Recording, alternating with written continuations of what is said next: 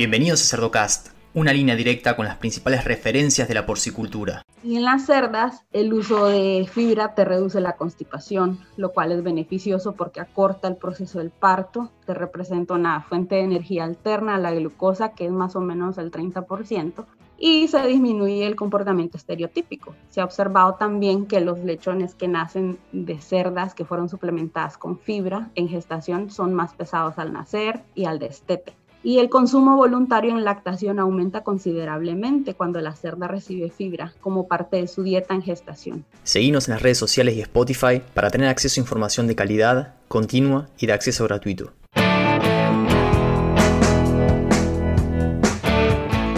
Hola a todos, mi nombre es Leandro del Tufo y Cerdocast solo es posible gracias al apoyo de empresas innovadoras que creen la educación continua, como Provimi, Beringer Ingelheim, NIDAP y Acrovision. El episodio de hoy vamos a hablar sobre el uso de fibra en la cerda gestante. Y para desarrollar sobre este tema tengo la suerte de presentarles a Gabriela Martínez Padilla. Gaby, ¿cómo estás? Hola Leandro, muy bien por acá. ¿Y vos cómo estás? Muy bien, por suerte. Gaby, como siempre, contanos un poquito sobre vos y cómo fue que te metiste en lo que es la producción de cerdos. Bueno, primero me gustaría comenzar saludando a toda tu audiencia. Yo soy Gabriela Martínez, soy nacida en Honduras, hice mi pregrado en la Escuela Agrícola Panamericana Zamorano, que está ubicada en Valle de Yeguare, en Honduras. Es una universidad que se centra en el concepto de aprender haciendo, donde los conceptos que se enseñan en clase tenés la oportunidad de ponerlos en práctica en módulos de trabajo. Por ejemplo, yo llevé una clase de producción porcina y pues tuve la oportunidad de aplicar esos conocimientos en clase en la granja de enseñanza, ¿no? Y yo me titulé en ciencia y producción en el 2011. Posteriormente tuve la oportunidad de realizar una pasantía en Murphy Brown, que ahora es conocida o parte de Smithfield. La pasantía duró alrededor de un año, en el cual pude aplicar mi conocimiento en el departamento de maternidad. Luego termina mi pasantía, regreso a Honduras y ahí es donde se me da la oportunidad de regresar a Estados Unidos, a Carolina del Norte, como pasante en la Universidad Estatal en el Departamento de Ciencias Animales con el doctor Eric Van Houten. Mi trabajo consistía en apoyar en diversos proyectos de investigación. Hicimos un par de colaboraciones de investigaciones con Hanor. Y es ahí donde me doy cuenta cuánto es que me apasiona y me gusta la investigación. Y decido aplicar para la maestría, la cual concluí en el 2018 y comencé mi programa de doctorado ese mismo año con el doctor Eric. Y pues bueno, este es mi último año del programa en el que estoy enfocando mi investigación en cerdas de gestación tardía y lactancia temprana. Perfecto. Gaby, y últimamente hay un montón de investigación que se está haciendo en lo que es la cerda gestante y bueno, un poco como para intentar capitalizar lo que la genética no nos puede llegar a dar. Entonces, en ese sentido, vamos a aprovechar tu conocimiento ya que estás investigando en eso. ¿Por qué se le está haciendo tanto foco a lo que es la cerda gestante y el periodo de transición? Bueno, mira, como ya se definió en otro episodio, el periodo de transición, si bien es un periodo corto, pero es muy importante, no tanto para la cerda como para el marranito y es el que comprende los últimos 10 días de gestación y los primeros 10 días de lactación y es justo en este periodo donde la cerda está sujeta a muchos cambios metabólicos. Entre los principales, el empezar a prepararse para el parto, luego la producción de calostro, luego la producción de la leche y dedicarse a criar a, a su camada, ¿no? Y en el lechón, pues es el momento en el que ellos crecen exponencialmente durante estos últimos 10 a 15 días. Su crecimiento ya se hace evidente entrando en el último tercio de gestación, pero este crecimiento se hace mucho mayor durante estos últimos días. Y esto despierta la necesidad de cumplir con los requerimientos nutricionales, principalmente energía, proteína, que sean óptimos para poder aguantar toda esa carga metabólica y evitar que la cerda movilice sus propias reservas corporales, porque como toda buena mamá, la cerda prioriza los nutrientes de la progenie, ¿no? Entonces, esa es la definición que se maneja para describir el periodo de transición digamos, de una manera un poco general. Pero ahora me gustaría tratar de separarte este evento y enfatizar lo que sucede tanto en la cerda como el lechón un poquito más específico. Mira, en el lechón, desde que está en el vientre de su madre, tiene que pasar por muchos obstáculos para nacer, comenzando por el espacio intrauterino, en especial en estas cerdas que son hiperprolíficas, que ahora pueden llegar a parir de 13 a 16 cerdos aproximadamente. Entonces ya desde ahí, los cerdos que queden en los extremos del cuello uterino son los que van a nacer con un peso más bajo son los que van a recibir nutrientes en menor cantidad comparado con los que están más cerca de la cavidad del cervix, ¿no? Luego, algo muy importante de recalcar es que los lechones por naturaleza nacen con muy pocas reservas de energía o glucógeno y de anticuerpos por el tipo de placenta que no te deja el paso de moléculas grandes, ¿no? Como las proteínas, solo te puede pasar aminoácidos. Y tampoco cuentan con el tejido adiposo marrón, que es el que permite regular la temperatura del cuerpo. Por eso vemos de que los becerros o rumiantes en general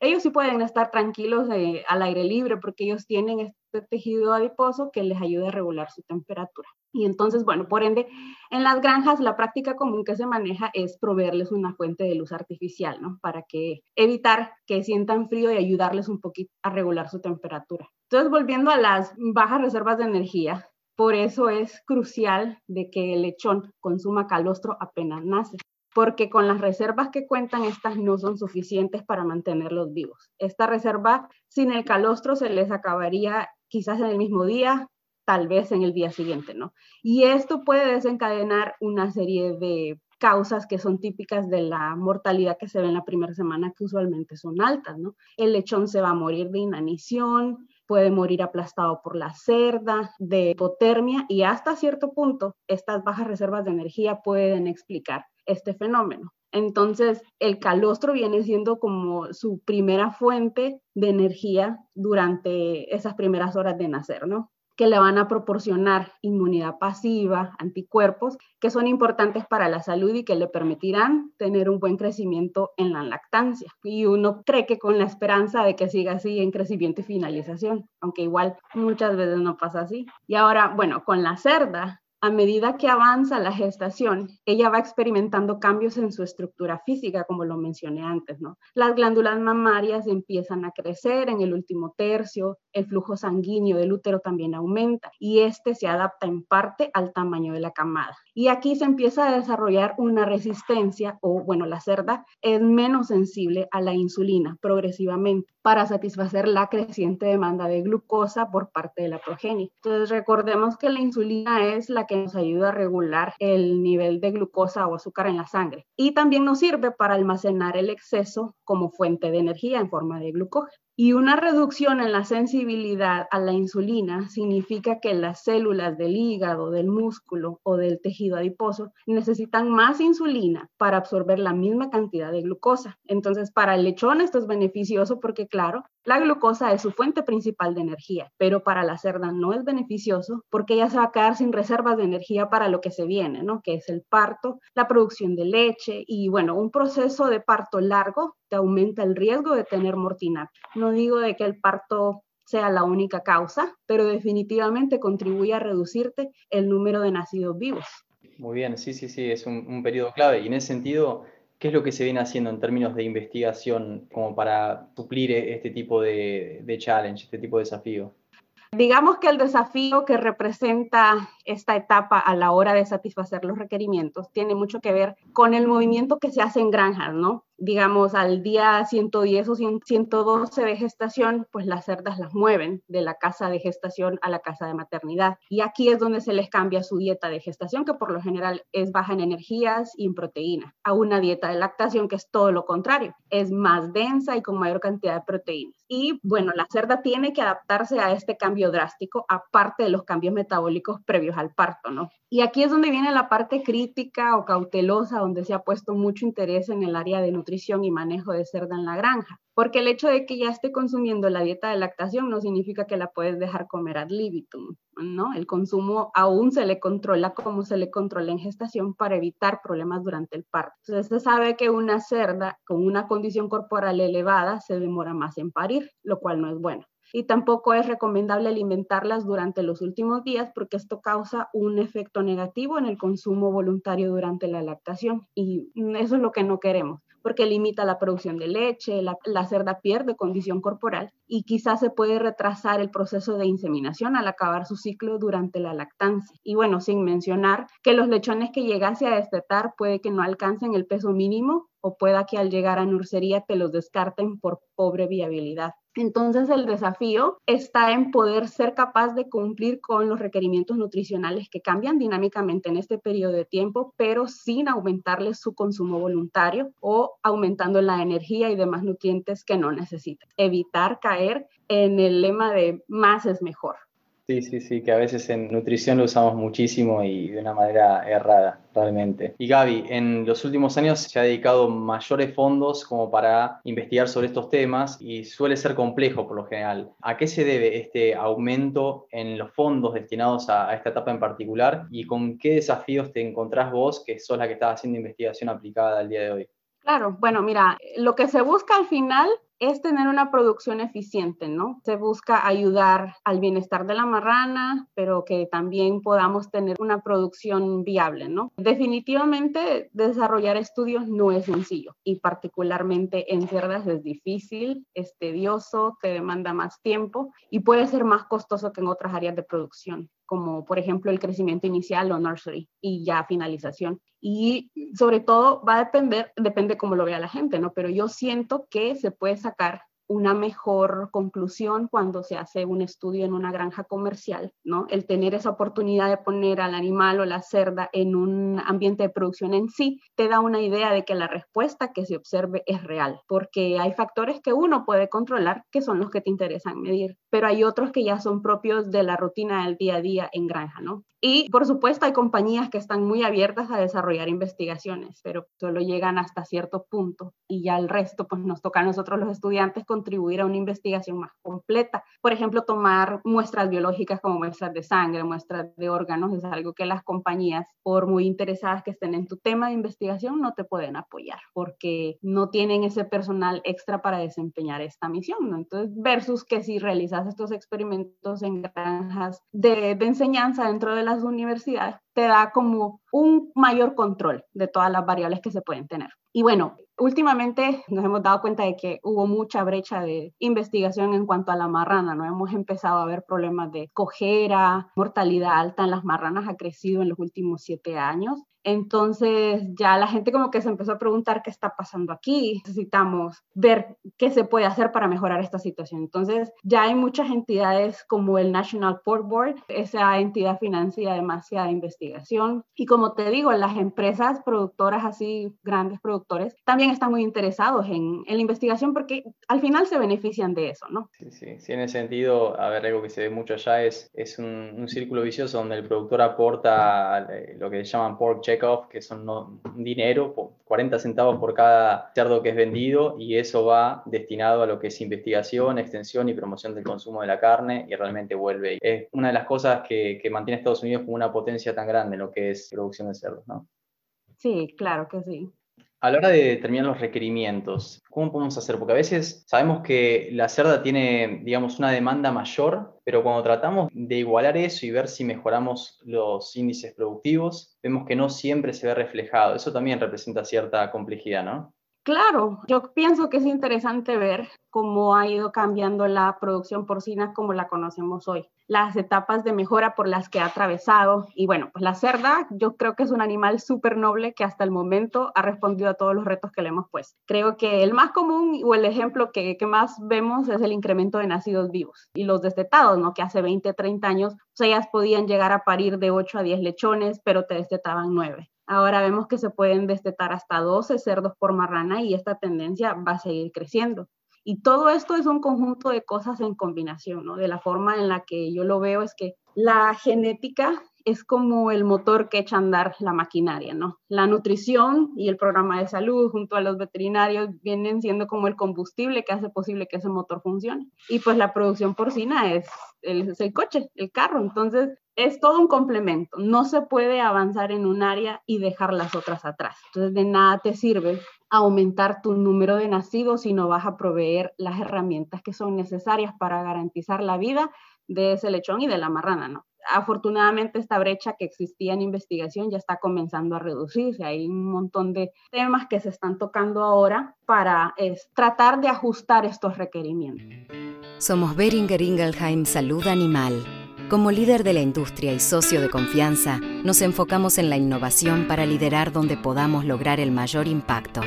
Somos una compañía con alcance global. Nuestro objetivo es crear un mañana más saludable para los animales, las personas y nuestras comunidades. Muy bien, clarísimo. Me encantó cómo lo expresaste, esa analogía. Y en lo que respecta a la transición, mencionaste que es un periodo muy importante de mucho cambio metabólico y también cambio, obviamente, en el ambiente de la cerda, en la nutrición. ¿Cuáles son los avances que se vienen generando? ¿Hay herramientas nuevas? ¿Hay aplicaciones nuevas? Bueno, mira, en el campo de la nutrición hay varias alternativas que se han explorado para tratar de optimizar este periodo de transición aparte de, la fibra, ¿no? Y una de ellas es el uso de ácidos grasos de cadena media, ya sea de origen sintético o natural. Y pues se ha encontrado que el aceite de coco es una fuente de ácidos grasos de cadena media si se le pone un 10% de este suplemento justo antes del parto, se puede incrementar el porcentaje de supervivencia del lechón al nacer y tienden a mejorar el porcentaje de grasa en el calostro, que eso es algo que se está poniendo mucho énfasis ahorita también en cómo mejorar la producción y la cantidad y calidad del calostro. También se han visto investigaciones con el aceite de pescado, el fish oil, que es alto en omega 3, el aceite de girasol, que es rico en ácido linoleico y oleico, que estos son importantes para el metabolismo de grasas y metabolismo glucolítico del neonato. Entonces, varios de esos estudios se han desarrollado por el grupo de investigación del doctor Peter Thiel en Dinamarca. En cuanto a aminoácidos, te puedo decir que se han hecho experimentos últimamente con arginina, este aminoácido que es condicionalmente esencial. Es importante para la síntesis de proteínas y es un componente del crecimiento tisular pero también es el precursor de óxido nítrico y de poliaminas, y estos a su vez son importantes para el desarrollo de nuevos vasos sanguíneos. Entonces, estos mejoran el crecimiento de la placenta, el desarrollo fetal y el crecimiento y proliferación de las glándulas mamarias. Entonces, por ende, se mejora el rendimiento productivo de la cerda y del peso de la cama al nacer. Y trata de disminuir un poco esa variación de peso entre camadas.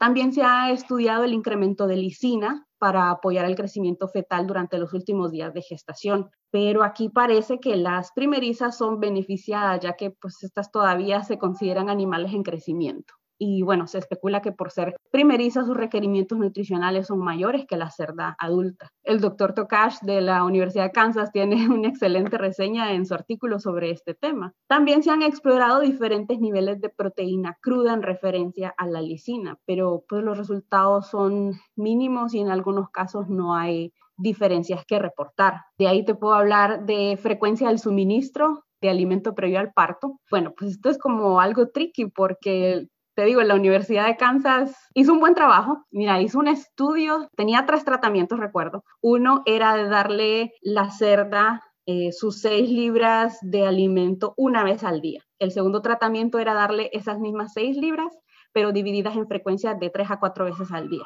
Y el último tratamiento era dejar de que la cerda comiera ad libitum. Entonces, y estos tratamientos comenzaban al día 113 de gestación hasta el parto. Y bueno, reportó que si uno le da a la cerda esas seis libras en frecuencias de cuatro veces al día, disminuye el porcentaje de cerdas que necesitan ser asistidas durante el parto, comparado con las cerdas que comen ad libitum. También reportaron un incremento en el peso del cerdo al nacer y en general una menor mortalidad durante toda la lactancia. Este, pero algo muy interesante que reportaron también es que el dejarlas alimentando ad libitum durante esos tres días tampoco fue tan malo como uno piensa. Entonces te levanta la pregunta, ¿no? De que realmente es tan malo dejarlas comer así, pero el único problema que reportaron en ese estudio fue que esas cerdas que comieron ad libitum sí tuvieron mayor porcentaje de ser asistidas. Entonces, por eso te digo que es algo muy capcioso tratar de dejarlas comer al libitum, ¿no? Como te puede funcionar bien, puede que no funcione al final. De minerales, se han hecho investigaciones con el calcio, que bueno, es un importante mensajero secundario y está involucrado en la contracción del músculo liso, lo cual es clave para el proceso del parto. Aparte que se ha visto casos de cerdas con cojera, con parálisis posterior, y se piensa que se debe al parto y a la alta demanda de producción de leche, ¿no? Porque se movilizan las reservas de los huesos para suplir esta demanda. Y esto te puede contribuir a los índices de descarte en la cerda. Se ha observado de que al aumentar el nivel de calcio se reduce la presencia de marcadores de reabsorción ósea, lo que significa que se movilizó menos calcio para soportar las demandas de calcio del feto. Pero no hay que caer en el lema de más es mejor, ¿no? Siempre que se aumenten nutrientes, se debe actuar con cautela y hacerlo gradualmente y sobre todo poner atención a las señales que el animal nos muestra. Excelente, sí, eso es algo a ver que se viene investigando bastante. Eh, ha habido un aumento, como bien dijiste hace un rato, del índice de descarte de las reproductoras y llegó un punto crítico en donde la industria misma se pregunta qué está pasando y hay que investigar sobre eso. Entonces, esto que decís del calcio, de la remoción del calcio óseo, puede llegar a ser nada, algo que nos oriente un poquito a cómo podemos manejar de otra manera para aumentar la longevidad de las reproductoras, ¿no? Claro. Otra cosa en la que se ha estado investigando mucho y bueno, que particularmente se ha basado mi, mi, tema de la tesis es en la fibra, ¿no? En la fibra en la alimentación de reproductoras. La fibra creo yo que es uno de los ingredientes más complejos, el que más nos ha costado entender y el que ha recibido un interés particular desde hace algunos años. Y es el que más definiciones ha tenido a lo largo de más de 50 años, ¿no? Y lo curioso es de que hay demasiada información sobre la fibra, pero está esparcida, por lo que es muy fácil que se vuelva un ingrediente controversial. Hay una constante que se ha mantenido a través de todas estas versiones de lo que es la fibra y es que es un carbohidrato complejo que no es completamente digerible por las enzimas del intestino delgado, pero que se puede fermentar parcial o totalmente en el intestino grueso por la población microbiana que reside en el intestino largo.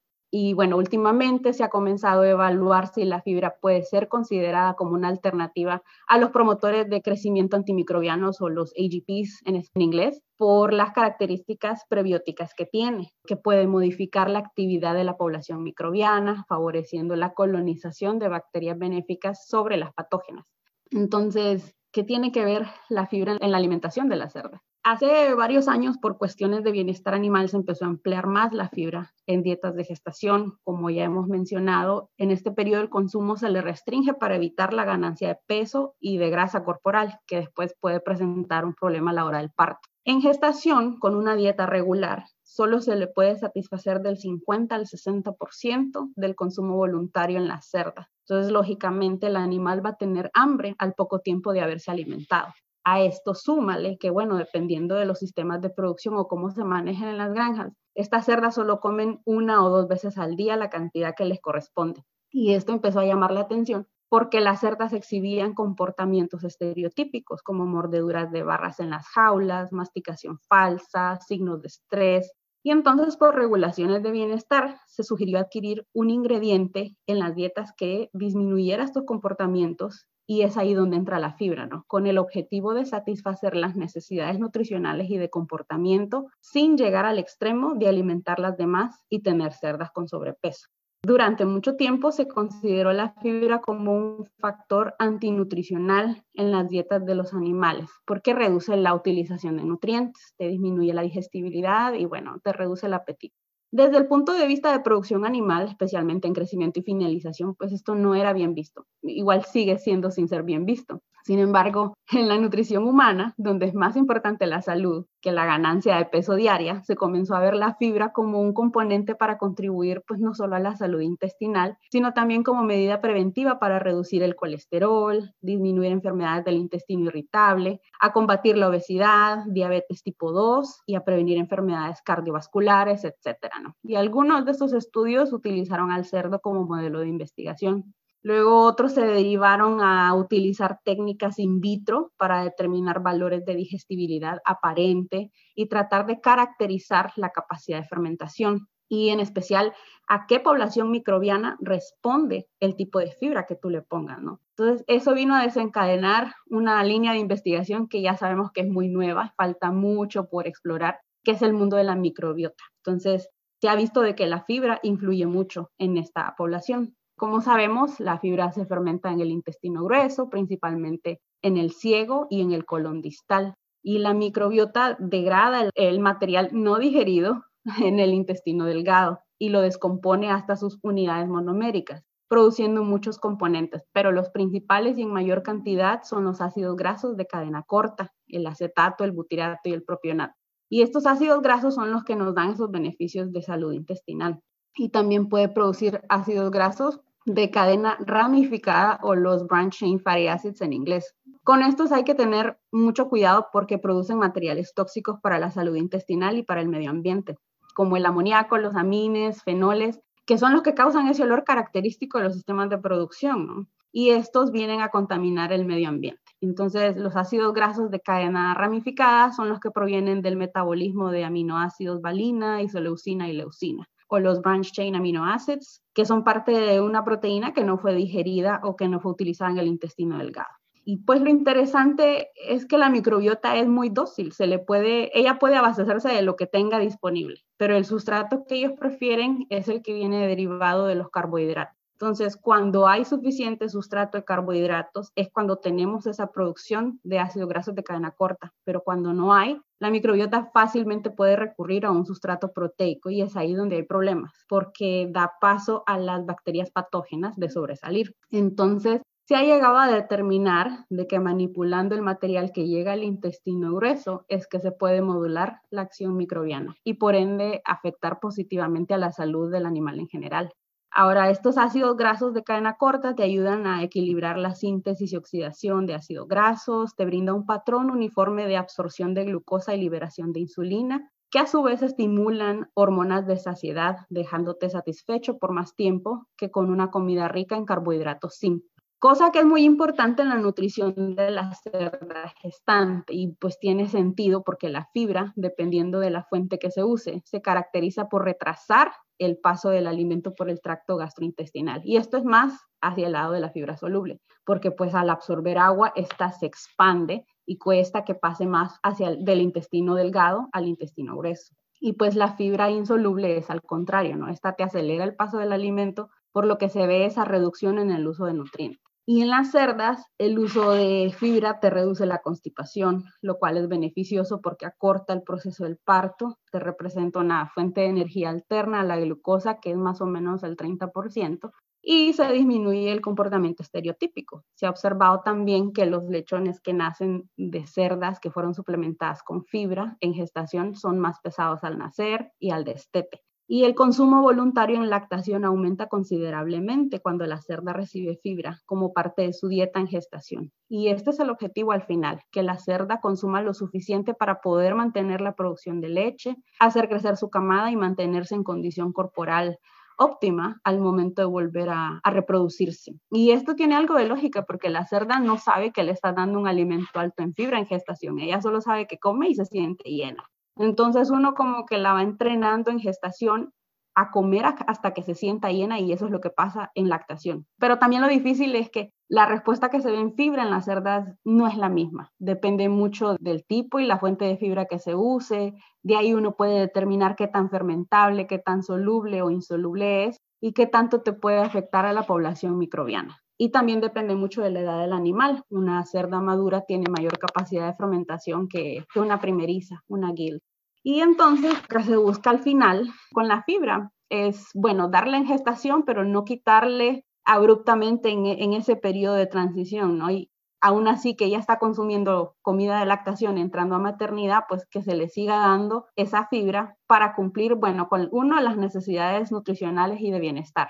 Dos, de incrementar su reserva de energía para poder disminuir el proceso del parto. Tres, aumentar el consumo voluntario en lactación. Cuatro, pues con la esperanza de indirectamente causar un efecto positivo en el desempeño del lechón y darle las bases para poder manejar el cambio abrupto que tendrá al destete y su primer semana en la etapa de crecimiento inicial.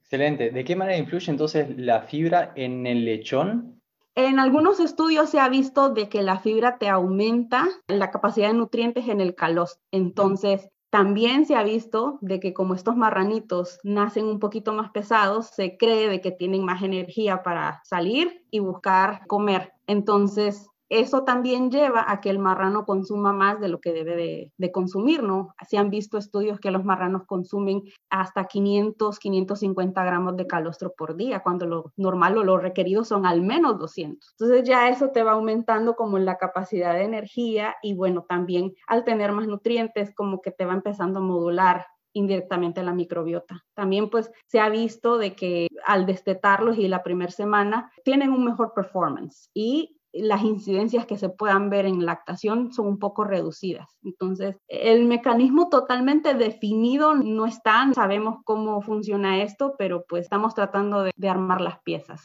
Pero pues sí se ha visto influencia positiva, indirectamente al lechón, ¿no? Excelente, Gaby. ¿Algún comentario final que quieras dejar para la audiencia? Bueno, mira, creo que hay mucha oportunidad de investigación, tanto en la cerda gestante, en transición y la cerda en cuanto a su nutrición en manejo de granja. Y lo que se trata con estas investigaciones es proveerle al productor con diferentes opciones, ¿no? diferentes herramientas que pueda adaptar a su sistema. No hay una receta que le quede a todos y tampoco hay una herramienta que nos dé todas las respuestas. Esto se consigue también con una continua colaboración entre todos, entre los nutricionistas, los veterinarios, productores y también entidades académicas sobre las opciones que se puedan emplear. Por último, yo creo que ya es hora también de ir ajustando los requerimientos nutricionales de las cerdas y actualizar las tablas de recomendación nutricional, porque durante mucho tiempo nos hemos basado en los requerimientos de cerdas que antes no eran hiperprolíficas. Y eso ha cambiado con los avances genéticos, ¿no? Como el incremento en tamaño de camada, mayor porcentaje magro, el incremento de producción de leche, etcétera. Y ya nos hemos dado cuenta de eso, pero también hay mucha información esparcida y creo que sería bueno como recopilar toda esa información, ¿no? Y poder actualizar esas tablas de requerimiento como las del NRC y tener como un punto de partida en referencia a la formulación de dietas de estas cerdas hiperprolíficas. Como comentario final, hablando específicamente del campo de nutrición, han habido muchos y muy buenos avances que han sido de utilidad para ser empleados en la producción a nivel industrial. Y las investigaciones están ahí para que sean aprovechadas y poder llegar a, a tener una industria más eficiente. Excelente, Gaby. Bueno, te agradezco mucho tu participación en Cerdocast y vamos a estar en contacto. No, muchas gracias a vos por el tiempo y a la audiencia, ¿no? Por la invitación y te felicito por el podcast y que siga creciendo Cerdocast. Gracias. Nos hablamos entonces. Mm, dale. Y a los que llegan hasta acá, les pido que piensen también en otros profesionales de la industria porcina y le compartan este episodio para que todos podamos sacarle provecho a la palabra de los principales referentes de la porcicultura. Un abrazo grande y hasta el próximo episodio.